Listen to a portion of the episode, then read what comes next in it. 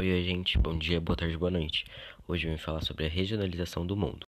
Bom, o mundo recebeu e recebe diferentes regionalizações, e isso para facilitar o estudo do mesmo em diferentes abordagens, evitando generalizações nas informações, é, tornando uma análise mais específica. Uma das formas de regionalizar o mundo é a partir do critério de nível de desenvolvimento.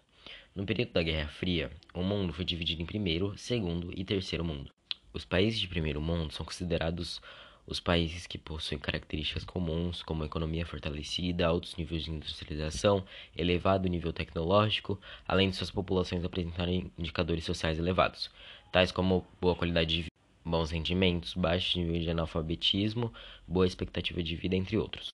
Alguns exemplos de países que compõem esse grupo são Canadá, Estados Unidos, Europa Ocidental, Japão e Austrália. Atualmente, esse grupo é conhecido como desenvolvido. O Segundo Mundo é constituído por um grupo de países socialistas, como a União Soviética, que possui economia planificada. Essa definição não é mais usada atualmente.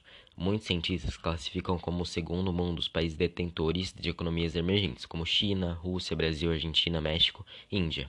Esses países são chamados atualmente países em desenvolvimento. Já o terceiro mundo fazem parte desse grupo os países que possuem economia subdesenvolvida ou em desenvolvimento, geralmente nações localizadas na América Latina, África e Ásia. Esses países possuem uma enorme disparidade política, econômica e social, deixando muitas delas marginalizadas no cenário mundial. Fazem parte desse grupo a maioria dos países latinos e muitos países da África e da Ásia. As denominações apresentadas, bem como suas características, estão de acordo com a teoria dos mundos. Esse método de análise foi usado entre os anos 1945 e 1990.